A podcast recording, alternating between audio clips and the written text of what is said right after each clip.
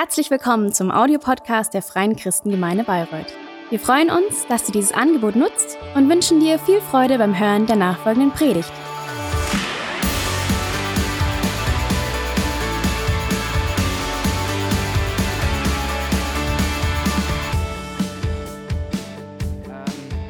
Und ihr habt es vielleicht schon gesehen hier auf der Folie oder auch auf den Umschlägen, auf die ich später noch zu sprechen komme.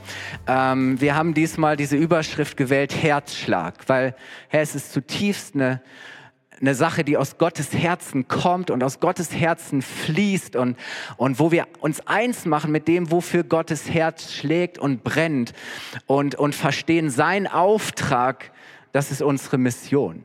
Wir sind auf einer Mission. Und ähm, wir haben letzten Sonntag ähm, gehört, Gottes Herz schlägt für alle Menschen.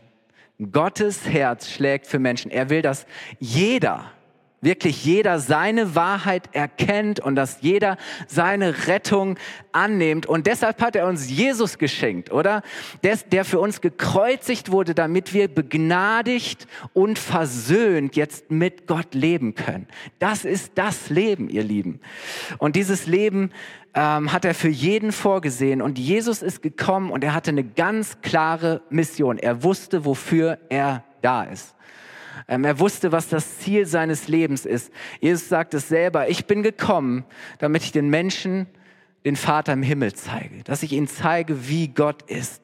Und ich bin gekommen, ähm, damit jeder, der zu mir kommt, nicht abgewiesen wird, sondern dass er neues, ewiges Leben empfängt. Wer mir glaubt, der wird gerettet. Ich bin der Weg, ich bin die Wahrheit und ich bin das Leben. Ich bin die Tür. Ich bin der Weg zurück zum Vater nach Hause. Das war seine Mission, denn er wusste, das würde ihn alles kosten, sein ganzes Leben. Aber er sagt, ich, ich, ich tue das mit Freude, weil ich an all die Menschen denke, die zu mir kommen werden und die so wie ich mit dem Vater verbunden bin, mit ihm verbunden sein werden. Und wisst ihr, das hat Jesus vollbracht, das hat er geschafft. Das ist das Zentrum des Evangeliums. Das ist unsere Botschaft. Und wisst ihr, auch wenn Jesus die Erde nach seiner Auferstehung vorerst wieder verlassen hat, ähm, heißt das nicht, dass diese Mission, dass die irgendwie ähm, unterbrochen ist. Nein, diese Mission wird weitergehen. Warum? Weil er diese Mission an uns übertragen hat. Wisst ihr, er hat uns sozusagen ein Erbe gegeben, ein Vermächtnis, einen Auftrag. Und er hat gesagt, das haben wir letzten Sonntag auch gehört, so wie der Vater mich gesandt hat, so sende ich euch. Geht hin in alle, alle Welt, verkündigt das Evangelium, macht zu Jüngern alle Völker, lehrt sie alles, was ich euch gesagt habe und tauft sie. Das ist der Auftrag.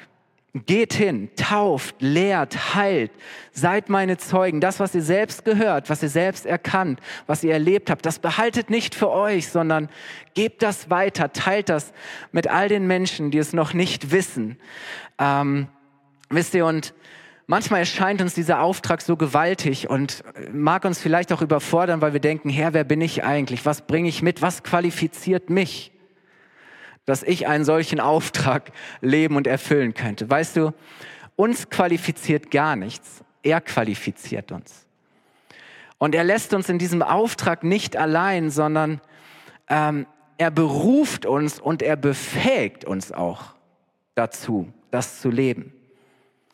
Er hat uns seinen Heiligen Geist geschenkt, der uns ihm ähnlich macht, dass wir wirklich je, immer Jesus ähnlicher werden. Ähm, der Heilige Geist führt und er leitet uns, ähm, er inspiriert uns, er schenkt uns besondere Gaben und Fähigkeiten, die über das hinausgehen, was wir einfach natürlicherweise tun können. Er hat uns alles gegeben, was es braucht, damit sein Auftrag erfüllt wird. Amen. Und damit wollen wir uns beschäftigen. Und ich weiß so manchmal, ähm, ja, es äh, stresst uns das vielleicht so ein bisschen.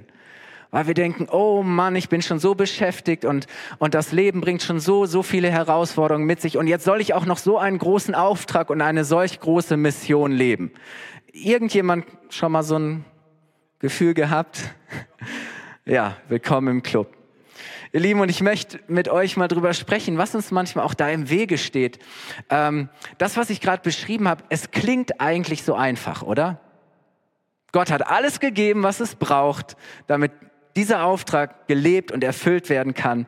Aber wir tun uns manchmal doch recht schwer damit. Und ich glaube, das liegt daran, ich möchte es mal so ein bisschen pro provokativ formulieren, dass wir unter Komplexen leiden.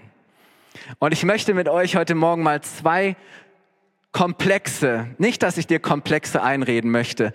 Vielleicht sagst du, ich habe schon genug Komplexe, jetzt kommen noch zwei mehr dazu. Nein, nimm's mit Humor, aber einfach, ähm, dass, dass wir das mal. Ich glaube, dass es zwei Komplexe gibt. Der erste ist der sogenannte Jona-Komplex. Der Jona-Komplex. Und der zweite Komplex ist der, ich würde ihn mal nennen, der Jerusalem-Komplex. Der Jona-Komplex und der Jerusalem-Komplex. Zwei äh, einfache Geschichten, Begebenheiten, Entwicklungen in der Bibel. Und ähm, die allermeisten kennen Jona. Äh, Jona war ein Prophet ähm, und Gott gibt ihm einen ganz besonderen Auftrag. Wir werden gleich nochmal sehen, dass, dass er sich gegen diesen Auftrag wehrt. Und Jona war halt der, der da am Ende in diesem Wal, in dem Fischbauch landet, oder? So. Aber wisst ihr, das ist, äh, diese Geschichte ist nicht nur gut für den Kindergottesdienst, weil das macht immer Eindruck, oder? So, da verschwindet einer im Bauch eines Wales drei Tage lang und dann wird er irgendwo ausgespuckt. Ähm, nein, lass uns mal einsteigen ähm, und wir lesen mal Jona 1, die ersten drei Verse. Da heißt es, der Herr schickte Jona folgende Botschaft.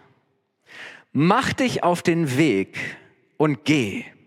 Mach dich auf den Weg und geh in die große Stadt Ninive und ruf aus, was ich gegen sie vorbringen muss, denn ihre Bosheit steigt bis zu mir hinauf. Ist mir nicht verborgen geblieben. Und dann heißt es doch, Jona machte sich auf den Weg. Immerhin, er macht sich gleich auf den Weg, um vor dem Herrn nach Tarsis zu fliehen. Ja, hätten wir ganz anders gemacht, oder?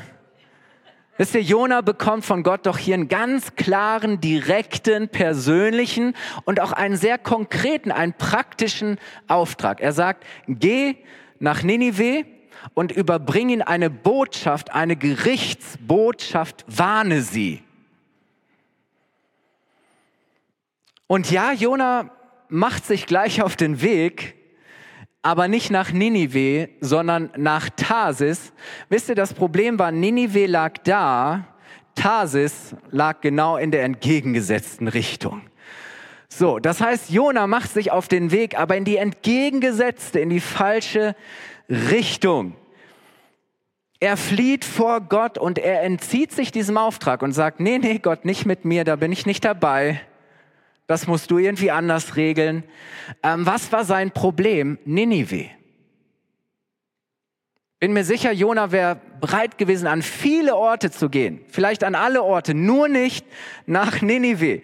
Ninive war die Hauptstadt des assyrischen Reiches und die Assyrer ähm, waren wirklich sehr, sehr brutale, gewalttätige, böse Menschen, ein böses Volk.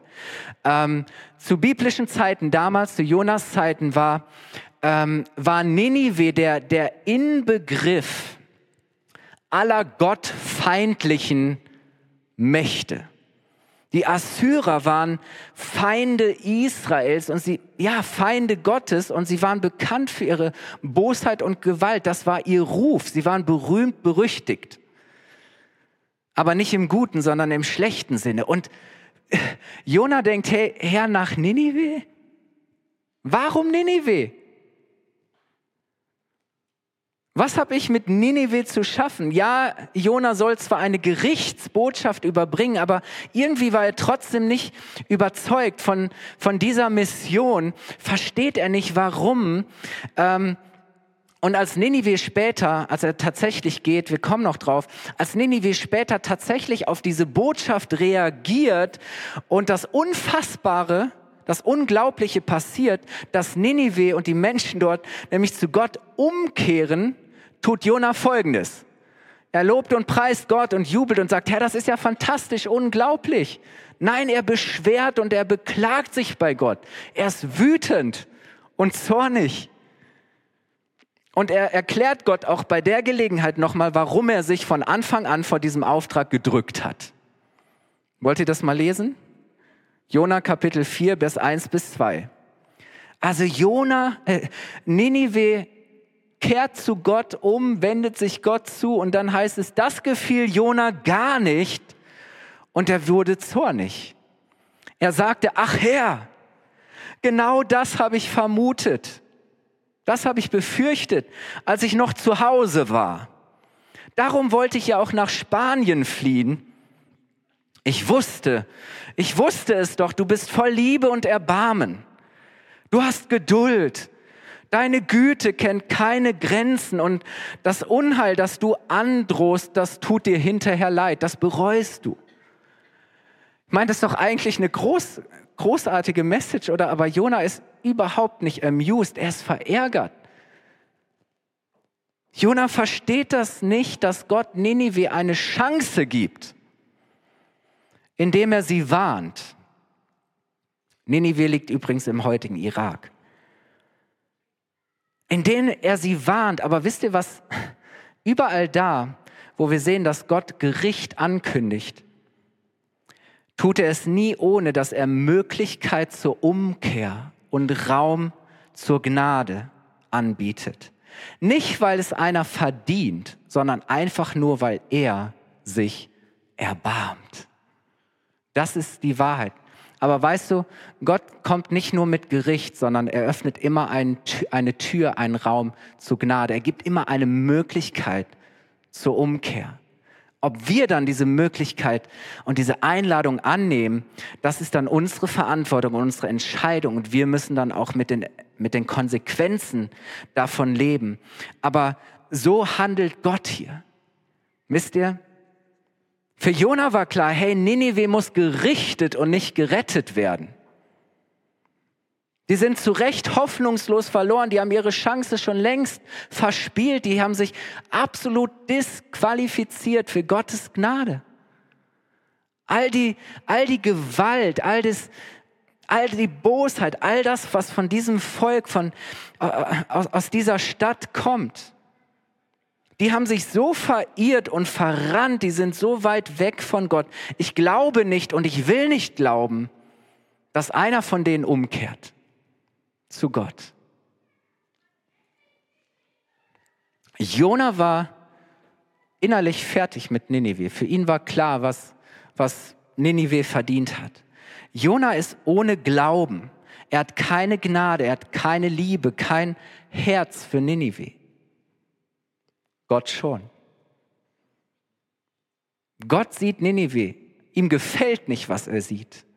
Aber er sagt, hey, ich will dir noch mal eine Chance geben, zu mir umzukehren.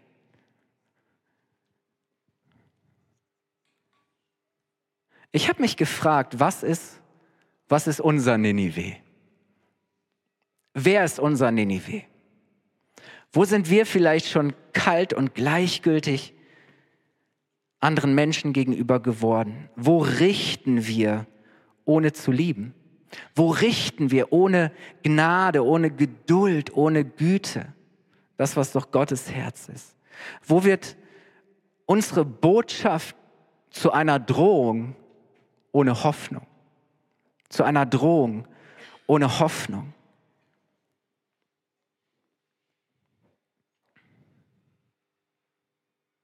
Wo begegnen wir Menschen, ohne dass uns ihr Schicksal wirklich interessiert oder innerlich bewegt?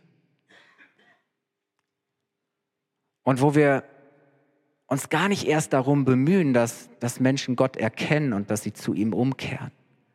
Wisst ihr, ich habe gedacht, Bayreuth ist ja auch nicht besser als Ninive. Berlin ist auch nicht besser als Ninive. Und ich meine nicht, dass wir all diese Dinge tun müssen, die Ninive tut. Aber sind wir mal ehrlich, Bosheit und Gewalt und gottfeindliche Kräfte begegnen uns da in den unterschiedlichsten Formen, auch in unserem Umfeld. Wisst ihr, Jesus sagt, kein Mensch ist gut. Kein Mensch ist gut. Keiner von uns hat Gnade verdient. Das, ich weiß, das ist eine harte Wahrheit, die wir heute auch nicht gerne hören. Aber wisst ihr, letztlich kennen wir Ninive, oder? Und es fällt uns vielleicht auch manchmal schwer, Sympathie und Empathie für Menschen zu entwickeln.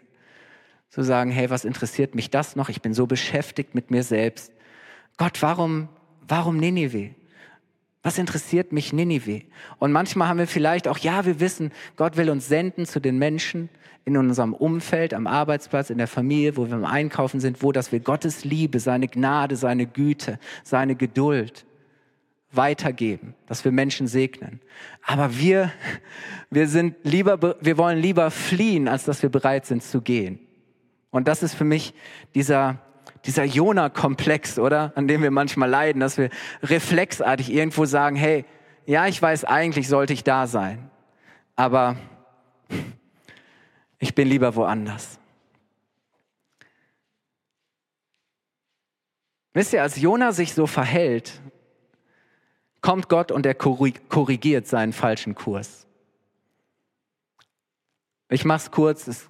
Jona ist dort auf diesem Schiff unterwegs nach Spanien. Ein, ein heftiger Sturm kommt auf. Und irgendwann ist die Schiffsmannschaft und alle dort äh, richtig in Trouble und sie, sie, ja, sie sagen, das war's mit uns, wir sind Schluss. Und dann sagt Jona, Leute, sorry, aber ich glaube, ich bin die Ursache von dem Ganzen. Ich bin schuld. Und ich befürchte, ihr müsst mich hier über Bord werfen, sonst beruhigt sich die Lage hier nicht. Und das machen sie dann auch. Und dann kommt dieser, das könnte man sagen, Gott rettet ihn. Aber dann kommt dieser Wal, verschluckt Jona und drei Tage verbringt er im Bauch dieses Wals. Und das ist aber der Augenblick, wo Jona bewusst wird, wer Gott eigentlich ist. Wo er zutiefst innerlich erschüttert ist und spürt, sein Leben ist doch auch nur in, in der Hand Gottes und Gott ist doch der, der einen Plan hat für die Welt und für die Menschen. Und dann spuckt dieser Wal ihn aus am Strand und Jona hat ganz schön was durchgemacht, aber ich glaube, dass, dass, dass es etwas in ihm gemacht hat. Und dann lesen wir in Jona 3, dann sprach der Herr ein zweites Mal mit Jona.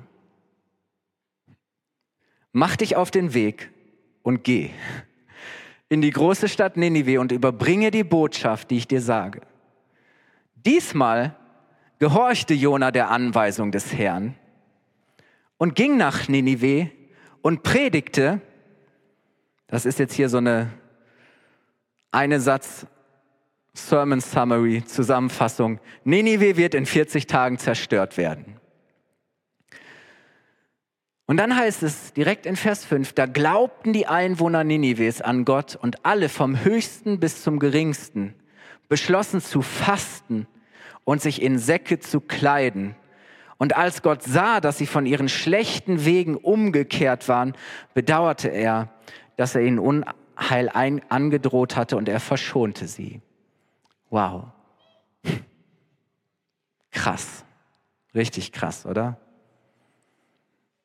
Diesmal hörte Jona auf Gott und er geht hin. Und wisst ihr, ich habe gedacht, Gott lässt nicht locker, oder? Gott lässt nicht locker. Gott lässt bei uns nicht locker, weil Ninive ihn nicht kalt lässt. Weil Ninive ihm nicht gleichgültig ist, weil er Ninive genauso liebt und die Menschen in Ninive genauso liebt wie die Menschen in Bayreuth und in Berlin und in New York und sonst wo. Wisst ihr, weil, weil ihn die Menschen in Ninive, weil ihn die Menschen, die ohne ihn verloren sind, bewegen, hört er nicht auf, uns zu bewegen. Hört er nicht auf, uns zu bewegen. Uns aus unserer Komfortzone zu bewegen. Wisst ihr, deshalb wird er uns auch immer wieder Unbequemes zumuten. Deshalb wird er immer wieder, wird er nicht locker lassen, seinen Auftrag an uns zu bekräftigen und auch, ja, tatsächlich unseren Gehorsam zu erwarten. Wisst ihr, der Missionsbefehl ist ja nicht einfach nur eine Option, sondern das ist ein Auftrag. Das ist ein Auftrag. Der ist für Gott nicht verhandelbar. Das ist seine Mission. Das ist der Grund, warum wir als seine Kirche in dieser Welt sind. Wisst ihr, weil es ihm nicht nur um uns geht, die wir schon gerettet sind, sondern weil es ihm um alle anderen Menschen geht, die noch nicht gerettet sind. Und ich glaube so sehr, dass Gott uns auch da von unserem Jona-Komplex oder Ninive-Komplex heilen und unsere Herzen immer wieder neu für Menschen öffnen muss. Da, wo wir merken, unser Herz ist hart geworden, unser Herz ist kalt geworden. Und, und wir brauchen wirklich Gottes Sicht auch für unser Umfeld. Und wisst ihr, was mich irgendwie so nachdenklich macht? Jona hört und er folgt am Ende einfach nur. Er ist einfach gehorsam. Er tut jetzt, was Gott sagt. Es ist nicht mal, was er denkt oder fühlt. Er tut das. Die kehren um und er feiert noch nicht mal die Bekehrung und die Taufen und all das. Nein, er ist innerlich immer noch bewegt. Er tut das einfach nur. Es ist nicht das, was er denkt oder fühlt. Und doch ist es das, wodurch Gott wirkt.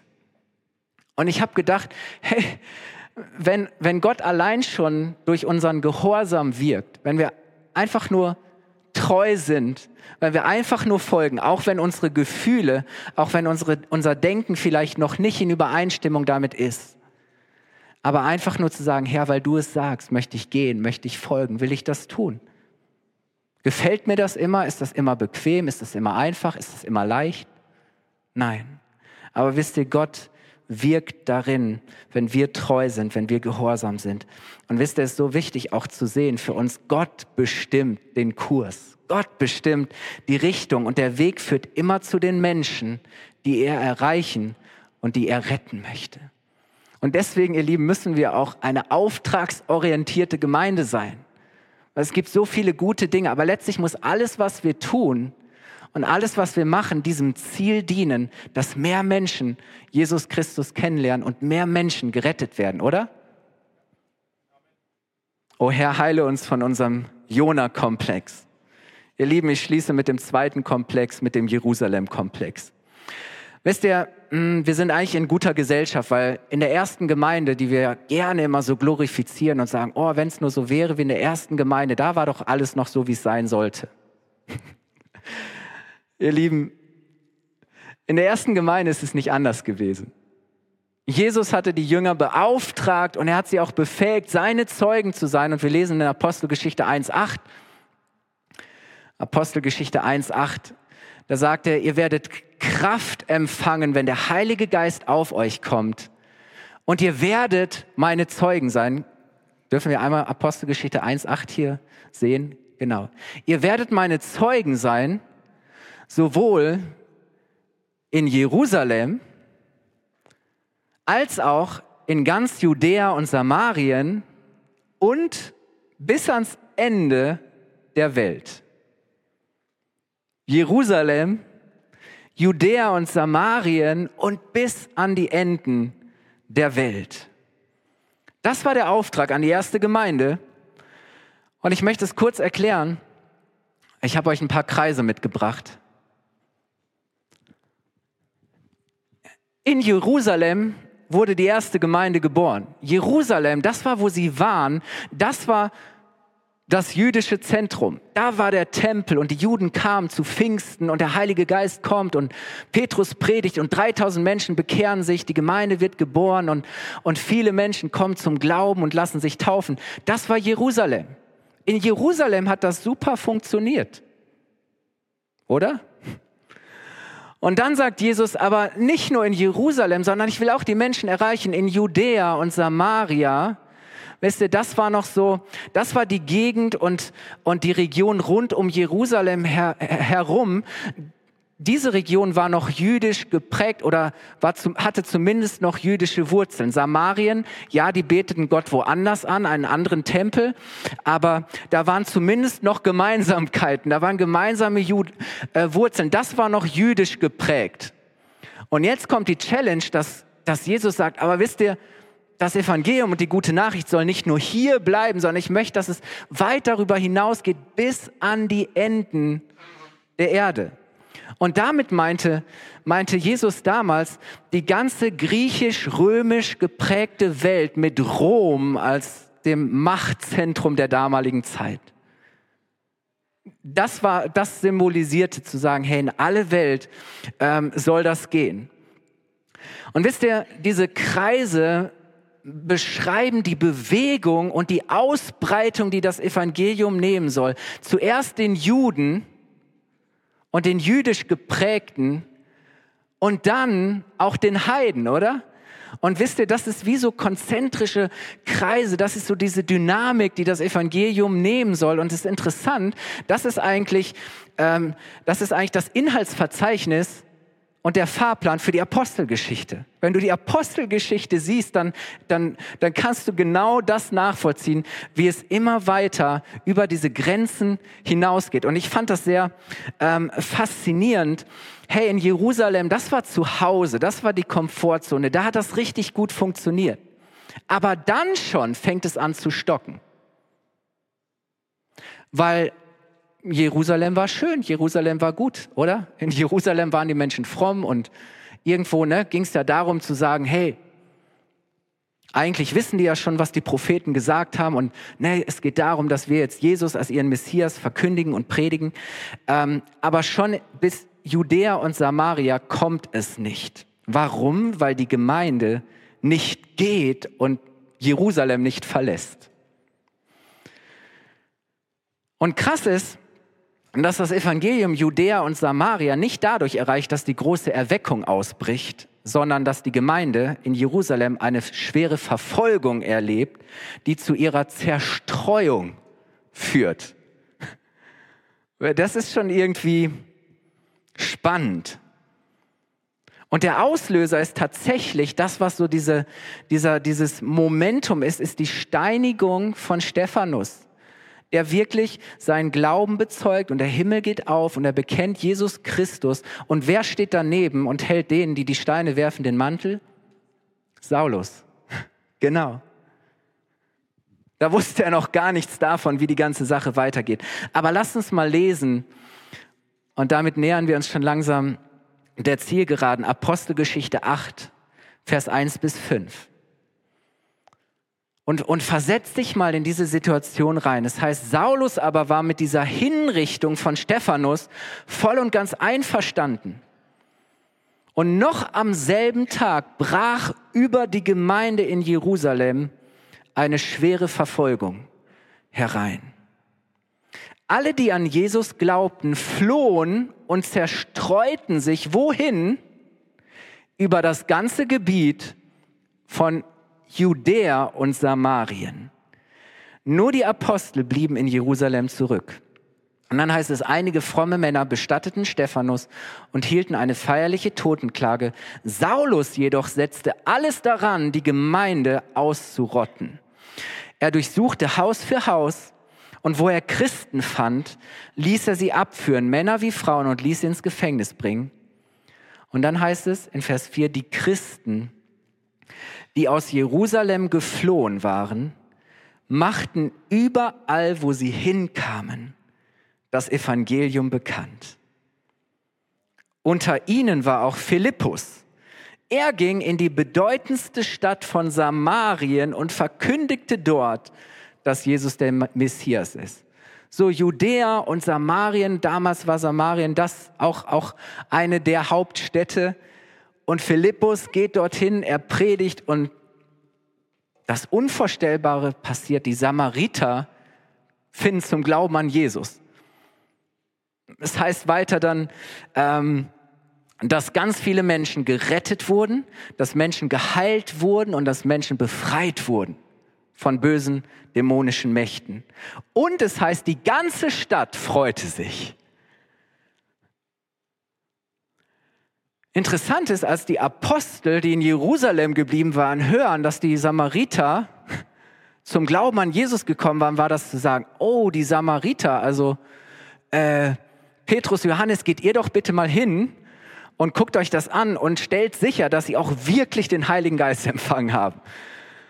Äh, damit das richtig ist. Und sie gehen hin und sie legen ihnen die Hände auf und sie werden vom Heiligen Geist erfüllt. Das ist Samarien. Und dieser Philippus ist auch dann der, der vom Heiligen Geist zu einem hohen königlichen Beamten ähm, aus Äthiopien geschickt wird.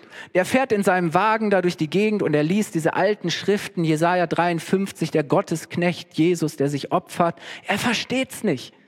Der Heilige Geist führt Philippus dorthin und, und er erklärt ihm das, er lehrt ihn und, und sagt, hey, ich möchte mich taufen lassen. Und Philippus sagt, hey, wenn du glaubst, was hindert's dich? Hier ist Wasser und er tauft ihn und dieser, dieser Beamte aus Äthiopien, der geht fröhlich seines Weges und Philippus wird vom Heiligen Geist versetzt, oder? Also ähm, auch eine wilde Geschichte. Aber wisst ihr, und dann, das ist Apostelgeschichte 8.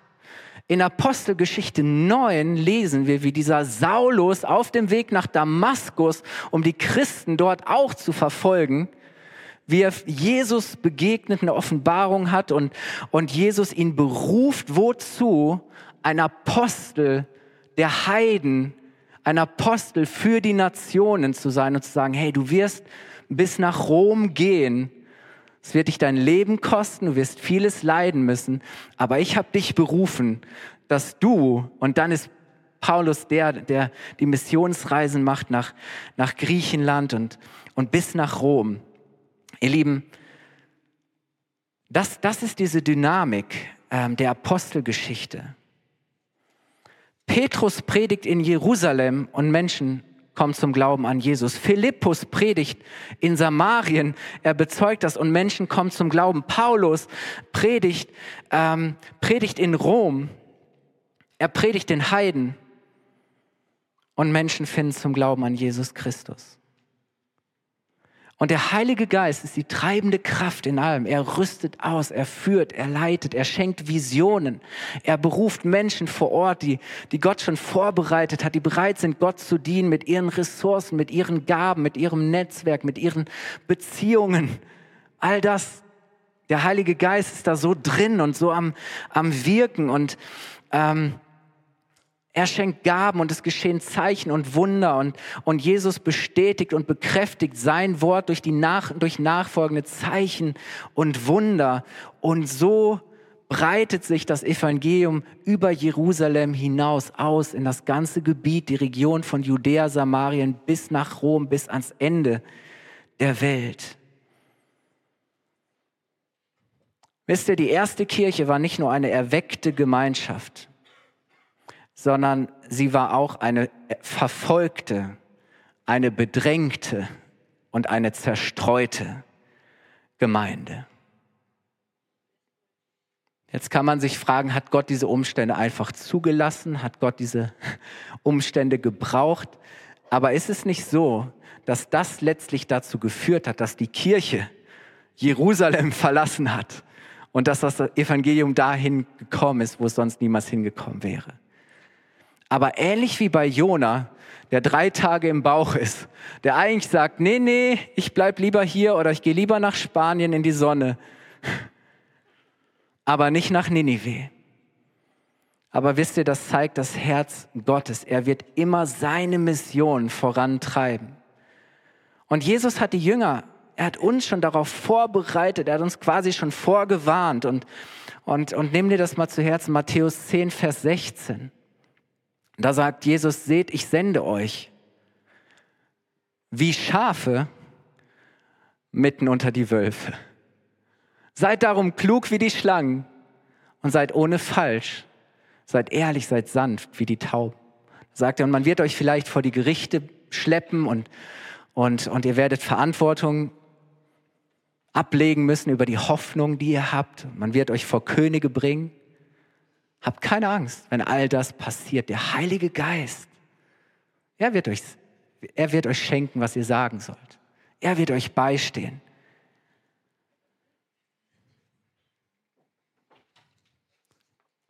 Ich darf das Lobpreisteam schon mal nach vorne bitten.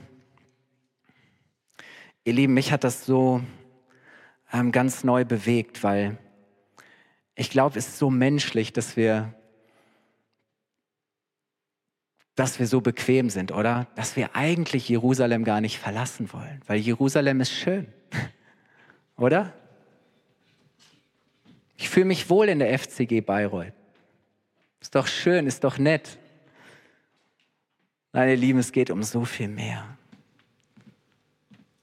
Gott hat uns einen Auftrag und er hat uns eine Sendung gegeben. Nicht nur für Bayreuth. Nicht nur für Bayreuth, sondern auch für Judäa und Samaria, für Oberfranken. Gott hat uns nicht nur eine, einen Auftrag und eine Sendung gegeben für Bayreuth, sondern auch für die fränkische Schweiz.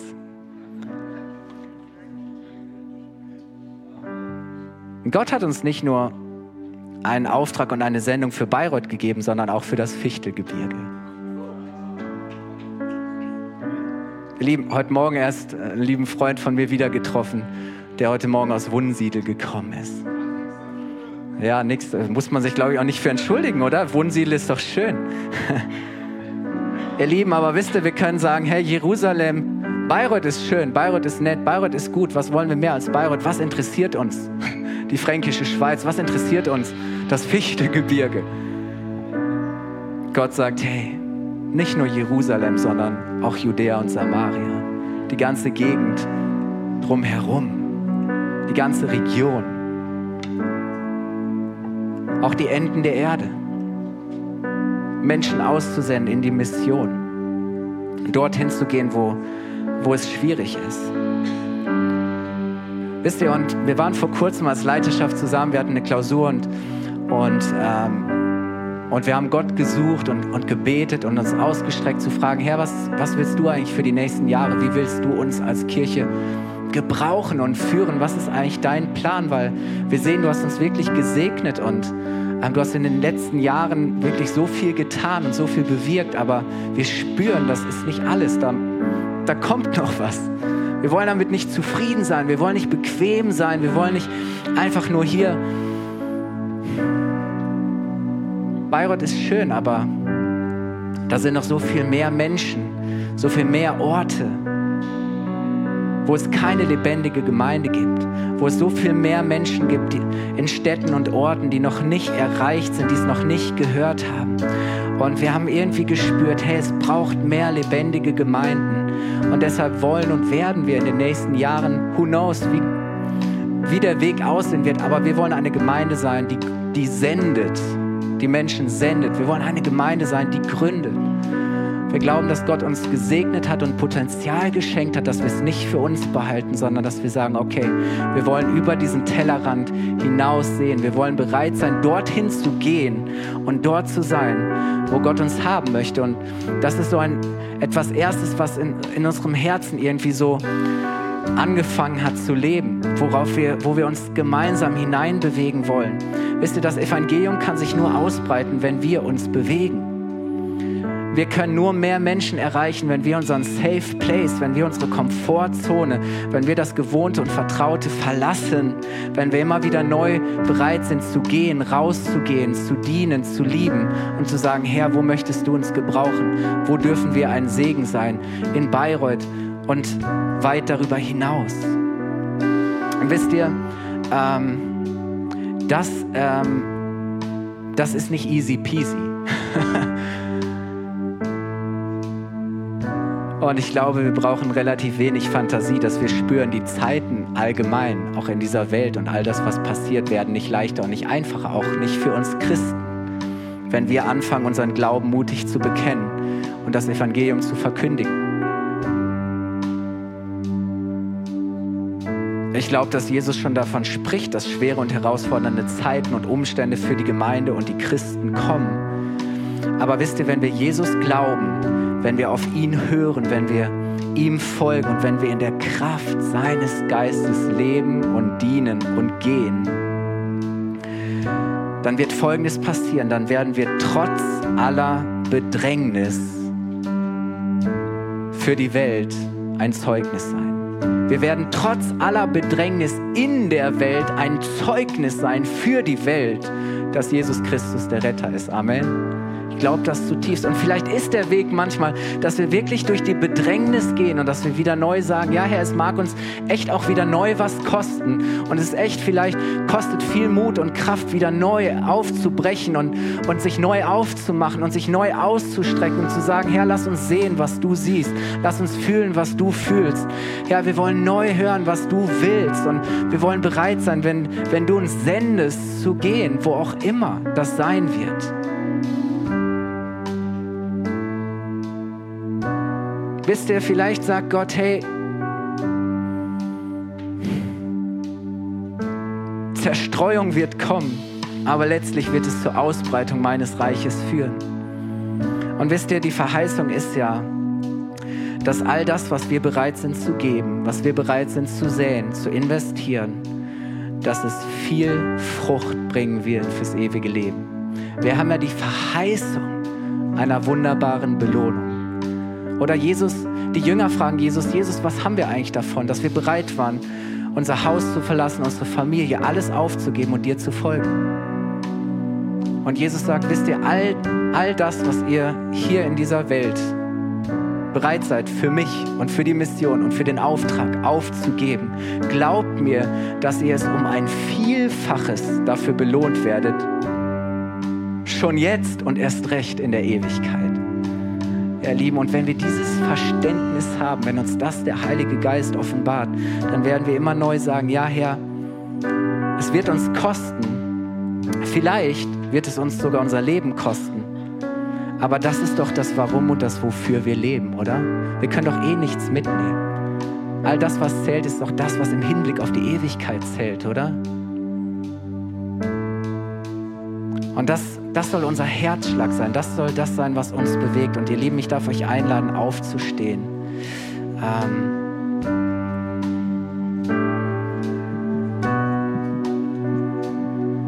ich möchte beten, dass, dass Gott in uns tut, was immer nötig ist, dass wir neu aufbrechen, dass wir uns neu bewegen, damit mehr Menschen an mehr Orten Jesus kennenlernen, oder?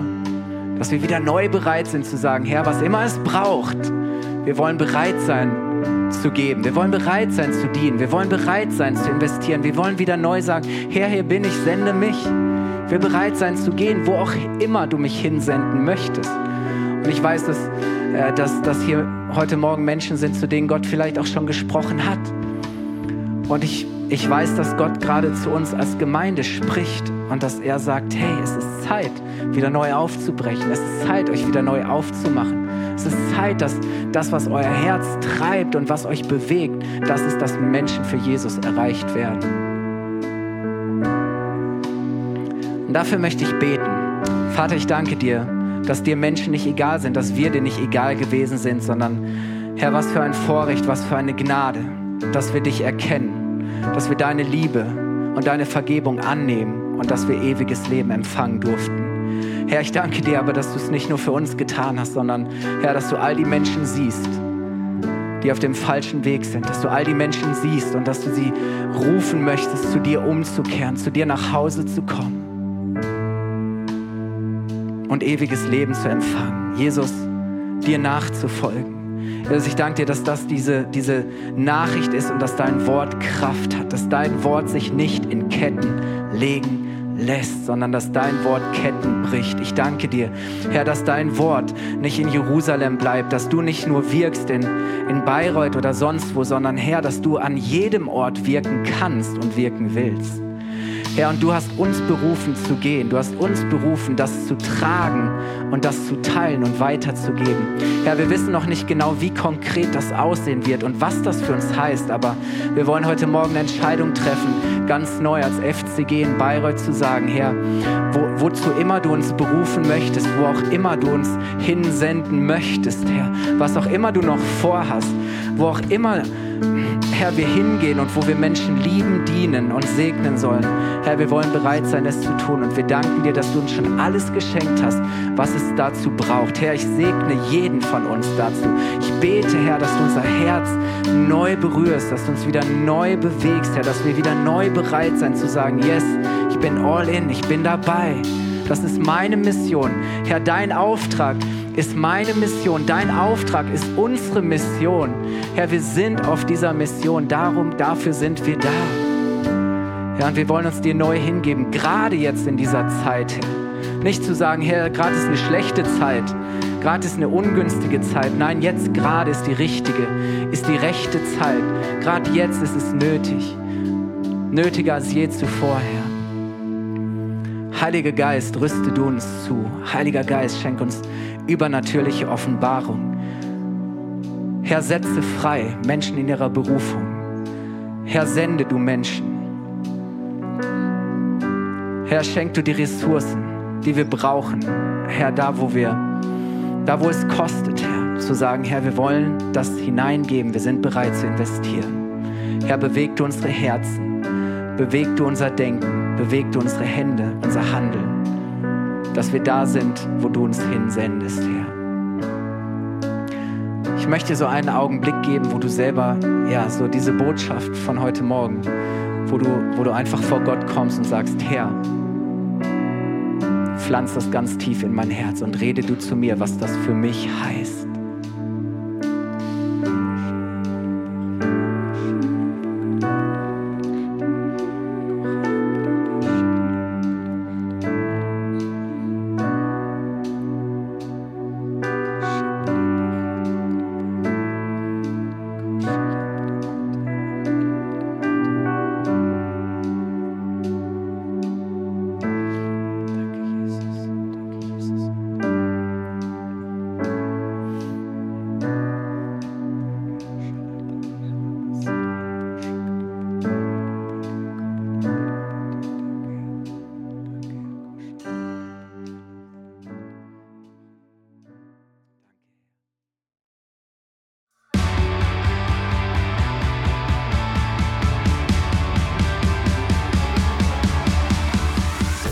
Dir die Predigt gefallen?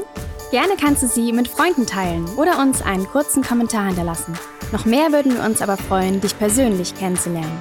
Du bist herzlich eingeladen, einen unserer Gottesdienste am Sonntag zu besuchen. Alle Infos findest du unter www.fcg-bayreuth.de. Dort kannst du uns auch eine persönliche Nachricht schreiben, wenn du mehr über ein Leben mit Jesus erfahren möchtest oder andere Fragen zum christlichen Glauben hast. Bis zum nächsten Mal. Ade!